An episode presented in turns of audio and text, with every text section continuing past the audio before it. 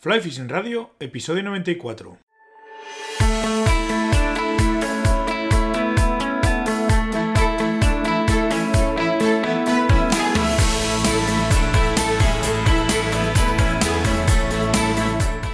Bienvenidos a un nuevo episodio de Fly Fishing Radio, el primer podcast de pesca con mosca en español. Soy Miquel Coronado y durante la próxima media hora vamos a hablar de pesca con mosca.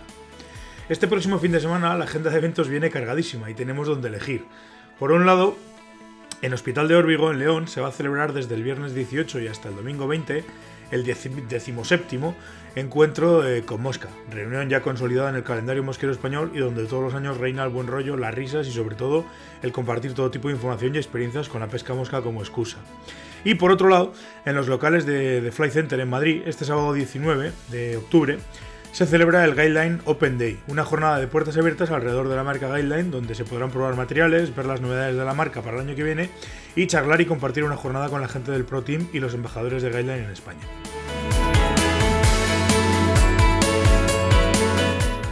Recordaros que en waterpeople.com barra tienda tenéis una selección de materiales para practicar nuestra afición favorita que yo suelo utilizar o que he probado. De momento hay muy pocas cositas, pero poco a poco iré metiendo eh, otra serie de materiales que, tengo para, hacer alguna eh, revisión y para hacer algunas reseñas sobre, ellos y que he estado utilizando esta temporada.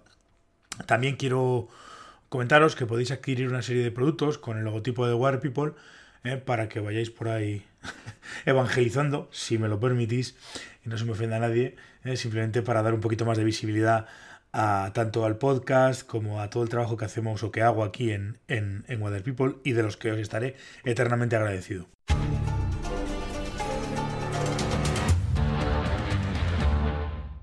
Esta semana me vais a permitir que el programa sea un poquito diferente a lo que habitualmente viene siendo, mm, porque bueno, en principio no va a haber entrevista y quiero que me permitáis o me, me vais a permitir que haga una pequeña reflexión en voz alta sobre la situación de la pesca de la trucha en Navarra. Esto viene porque eh, este fin de semana he estado, aprovecho para darle las gracias a, a, a la gente de Draga, de Draga del Alta, y hemos estado en León pescando y probando cañas y una serie de prototipos para el año que viene y demás que tenía intención de sacar, que bueno, hablaremos en su momento. Pero bueno, eh, como decía, he estado en, León aprovechando el, último fin de semana de la temporada, de paso, y pescando un poquito. Y además me enterado, me enteré eh, yendo hacia León, de que eh, una tienda de pesca de aquí de Pamplona eh, cierra sus, sus, puertas. Entonces todo esto, pues en el coche, yendo solo, empecé a darle vueltas a, a, la situación, al por qué en una ciudad como Pamplona Ahora mismo, pues, pues que yo sepa, y salvo error, queda, mm, pues no sé si es una tienda pequeñita y el Decathlon en cuanto a material de pesca. No sé si hay una o dos, ahora mismo no, no, no lo tengo claro. Y bueno, estaba haciendo una reflexión y creo que ha llegado el momento de que alguien, o no, no de que alguien, sino que yo como, como pescador, como sufridor de la pesca de la trucha en Navarra, pues haga una serie de reflexiones en alto.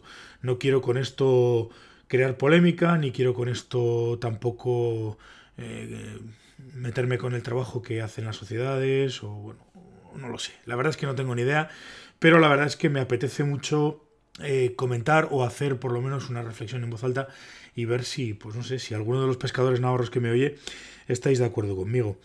Eh, para mí es una triste noticia, una noticia muy triste que, que, una tienda de pesca, que alguien que se dedica a gastarse su dinero y montar un negocio en Pamplona, pues tenga que cerrar. Y ahí sí que le achaco y le doy, eh, le echo la culpa a, la gestión del gobierno de, Navarra en materia de pesca de la trucha. Eh, ¿Por qué hago esa, esa, le echo la culpa al gobierno de Navarra? Pues muy fácil.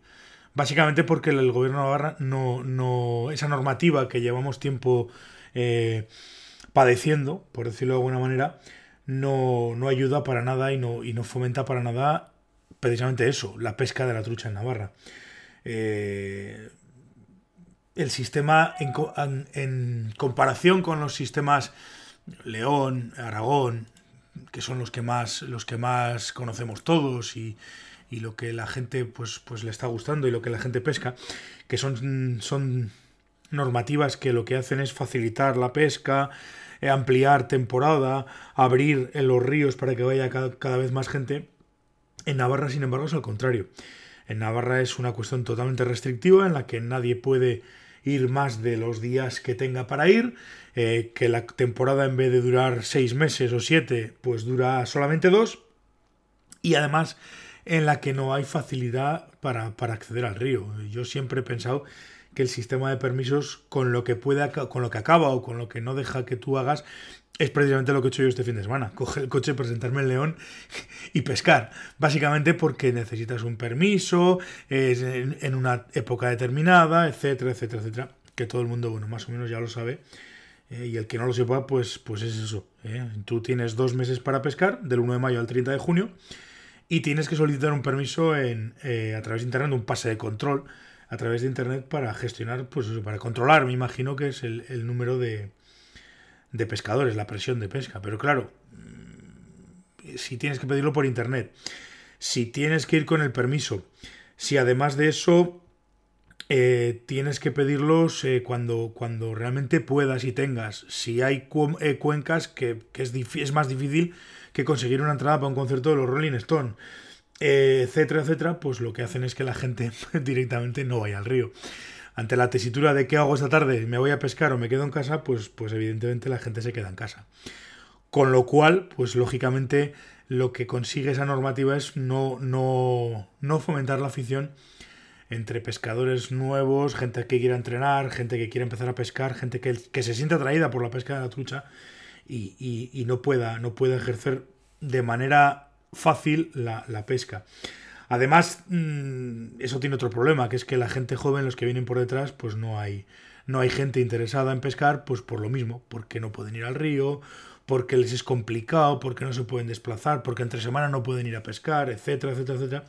Y eso hace que no haya, que no haya chavales jóvenes. Por tanto, pues es un problema. Yo lo considero un problema. No sé qué opinión tendréis vosotros, pero para mí, para mí es un problema y gordo, además.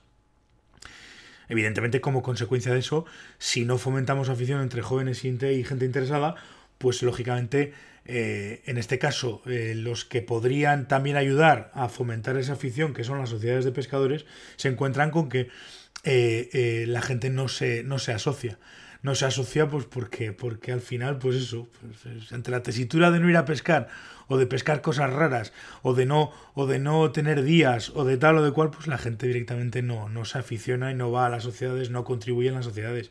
Por tanto, pues las que han tenido un poco de suerte y, y funcionan medianamente bien y tienen una base de socios grande que ofrece, pues además de la pesca, otra serie de cosas tienen esa base, van perdiendo socios poco a poco, pero por lo menos se mantienen, y otras pues, pues directamente o están pasándolas muy putas o directamente han desaparecido, y eso es una pena.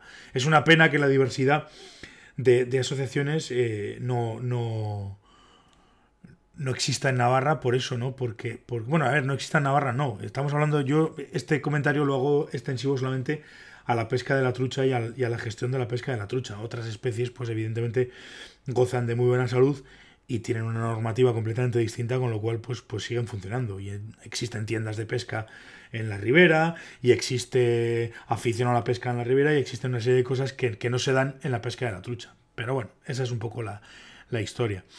Eh, eh, como consecuencia, volviendo otra vez al principio y haciendo un poco de dándole vueltas a todo este tema, si no hay facilidad para pescar, si no hay gente que quiera pescar, si no hay asociaciones que fomenten la pesca, pues lógicamente los que tienen un negocio eh, basado en la pesca, bien sea una tienda, bien sea una, una empresa de turismo activo que gestione guías, bien sea eh, pues todo lo que tenga que ver con pesca, pues, pues lo tienen, pesca de la trucha, vuelvo a repetir, ¿eh? Lo tienen francamente difícil, por no decir prácticamente imposible. Ya no te digo eh, eh, ganar dinero, que eso en el fondo es lo de menos, sino simplemente sobrevivir, ¿no? Y el ejemplo es esto, ¿no? Que ahora mismo en Pamplona, pues, pues no hay tiendas de pesca, o por lo menos las que hay, eh, pues, pues están pasándolas, están pasando serias dificultades para, para, para sobrevivir. Entonces, es complicado, es complicado y entonces la situación es la que es. Eh, ¿Cuál es la, no sé si solución, pero sí planteamiento que deberían de, que debería, se debería de hacer? Pues hombre, eh, teniendo en cuenta que en diciembre va a ser el, el próximo Consejo Asesor de Pesca y teniendo en cuenta que, que hay una serie de asociaciones que van a ese Consejo Asesor de Pesca, pues yo creo que habría llegado un momento en el que las asociaciones, o por lo menos las más importantes, eh, se junten o hablen o decidan o alguien lleve una propuesta eh, al gobierno de Navarra, una propuesta seria en la que se les diga que esto no puede seguir así. Que lo que están haciendo el gobierno de Navarra directamente es que a lo mejor, ojo, a lo mejor es lo que quiere el gobierno de Navarra. Yo no lo sé, la verdad es que no lo sé, pero me cuesta mucho pensarlo, pero, pero la verdad es que las pruebas parece que es, que es su, su intención. Pero, pero la realidad es que, es que alguien debería llevar una propuesta seria en la que decir, oiga, mire usted, ya hemos hecho un experimento, ya ustedes han, han hecho el experimento de los pases de control y demás, va siendo tiempo de apostar por otro tipo de gestión y de realmente, si vamos a copiar algunas cosas de otras normativas, copiar las cosas buenas y no, y no, las, y no las excepciones y las cosas raras. Conviene que haya gente en los ríos, conviene que la, que la temporada de pesca se abra, conviene que se fomente la pesca entre la gente, conviene, pues eso, que haya unas normativas que, en vez de pensar en, contra de los pescadores, piensen a favor de los pescadores. Y, de hecho, pues, pues, pues lógicamente está fácil escoger la normativa de Aragón o la normativa de Castilla y León en cuestión de, pesca de trucha y, y, simplemente copiar esa normativa, las partes buenas de esa normativa, pues con las particularidades propias de Navarra. Este año, por ejemplo, es un año muy malo porque no hay porque no hay prácticamente agua. Vale, bien, pues este año pues puede ser una cosa, eh, digamos, especial o particular. Pero lo que no se puede hacer es no dejar al pescador de trucha eh, pescar a partir del día 30 de junio. Estamos a, a, 15 de octubre y todavía hay temporada en, una serie de, comunidades. Todavía la gente puede pescar. Eh, truchas en, España. Hoy termina la temporada en Aragón, o sea, en, en Castilla y León, y en Aragón, la parte libre, pero los cotos en Aragón siguen estando abiertos hasta el 30, hasta el 30, 31 de octubre. Por eso creo que alguien debería, eh, de alguna manera, ponerle el cascabel al gato y, plantearle a la administración que por aquí no se puede seguir, que hay que hacer las cosas de otra manera y que, y que, y que es momento ya de hacer las cosas de otra manera. Yo, si puedo, yo, si este eh, programa o esta reflexión mía puede ayudar a que, a que alguien tome esa decisión, pues oye, que, cuente conmigo porque, porque creo que nos va a venir bien a todos, a todos los pescadores y a todo el mundo en Navarra, porque al final, pues a mí me da mucha pena tener que salir, pena y me ha dado siempre envidia, ¿no? Por, porque eh, ves lo que hay por ahí en otros sitios y joder, dices, ¿y esto por qué no lo puedo tener yo? Por un lado, y por otro lado me da mucha pena que tengamos que salir fuera de Navarra para poder pescar y para poder practicar nuestra afición favorita cuando podemos hacerlo aquí, pues perfectamente, ¿no? Porque ríos hay y pescaremos pescado y nos lo hemos pasado muy bien. Y es una pena, ya digo, es una pena, me da mucha pena todo esto porque, porque creo que creo que, que, es, que es pretender demostrar que somos más listos que nadie con una normativa que no entiende absolutamente nadie y que, y que es sigue siendo totalmente restrictiva y que se ha ha quedado demostrado y ya nos ponemos en plan serio pero que ha quedado demostrado que no tiene ningún sentido y que no, y que no funciona, porque el tema de los pases de control está muy bien, pero hoy en día eh, los muestreos siguen diciendo que, que, está la cosa como está, pues, pues es, una, es un poco una situación un poco rara, ¿no? Habría que, habría que planteárselo. Estoy un poco pesimista y porque llevo días dándole vueltas a este tema, a ver cómo lo, cómo, primero cómo lo abordaba y segundo, pues, pues, pues exactamente qué es lo que decía, ¿no? Pero pero pues es que no, no, o sea, a uno se le cae el alma a los pies, ¿no? Querer pescar en Navarra es pues lo que es. Yo lamento ser pesado y a los que no a los que no os interesa este tema para nada, porque sois de, otra comunidad o no tenéis intención de venir a pescar a Navarra, pues, pues quiero pediros perdón por, por la barsa que suelo dar o que estoy dando con el tema de Navarra, pero, pero quiero decir que de alguna manera hay que hacer visible este tema y alguien entre, no sé, si es que a lo mejor quizás eh, estas asociaciones a nivel nacional tipo, tipo Unipesca o incluso AEMS podría meter mano y decir que, al final lo que queremos es fomentar, que lo que queremos son ríos con vida y lo que queremos es fomentar la pesca sin muerte entre la gente, pues ya va siendo hora de que realmente nos lo tomemos en serio. Si es que hay alguien que se lo quiere tomar en serio, si no,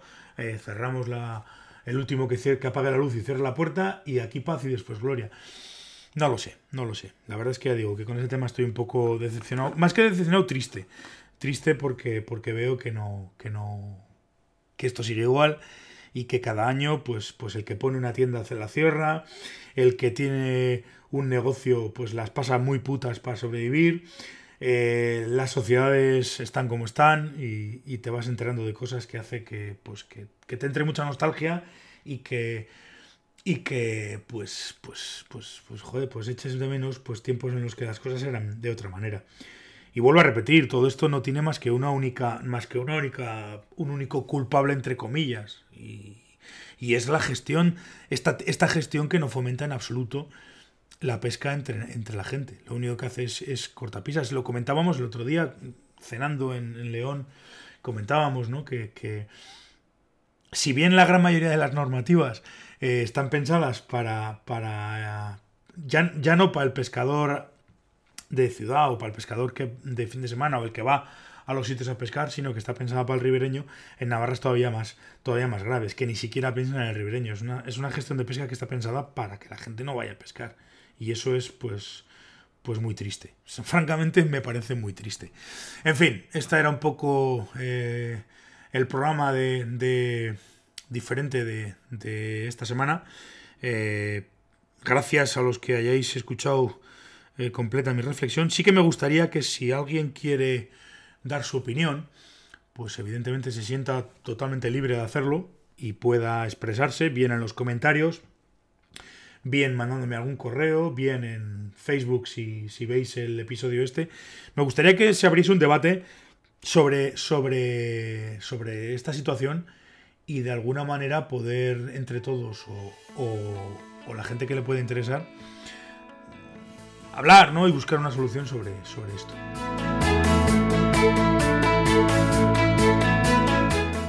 Hasta aquí el programa de esta semana. Quiero eh, daros a todos las gracias por estar al otro lado, como os digo siempre. Eh, os agradezco un montón vuestras valoraciones, me gustas, eh, feedback en todas las plataformas en las que está disponible el podcast, iTunes, iBox, YouTube, Spotify, etcétera, etcétera, etcétera. Hablando de YouTube, me han solicitado y me han comentado mm, varias personas este fin de semana que ellos escuchan el podcast a través de YouTube y que, que había dejado de subir los episodios. Eh, voy a ir subiéndolos poco a poco porque sí que es verdad que voy con bastante retraso. Así que lo que voy a hacer es ir eh, haciendo los vídeos para, para YouTube. Ahí tiene un pequeño proceso de edición que lo que voy a hacer es ir subiendo los episodios para que, para que no os perdáis ninguno. Eh, como digo siempre, podéis dejar vuestros comentarios sobre el episodio en el apartado de comentarios de la página de las notas. Si queréis poneros en contacto conmigo y os apetece venir a pescar al Pirineo, aunque ya eh, queda poquitos, poquitos días, necesitáis cursos de iniciación o perfeccionamiento y, y queréis comentarme algo, o alguna cosa de, alguna, de algún artículo de la tienda o cualquier cosa que me queréis comentar, lo podéis hacer a través del formulario de contacto de la web. Eh, si os apetece que te tratemos algún tema en concreto, aquí en el podcast tenéis el apartado de proponer temas. Nada más, nos volvemos a escuchar el próximo martes aquí en Fly Fishing Radio. Hasta entonces, portaos bien y sed buenos.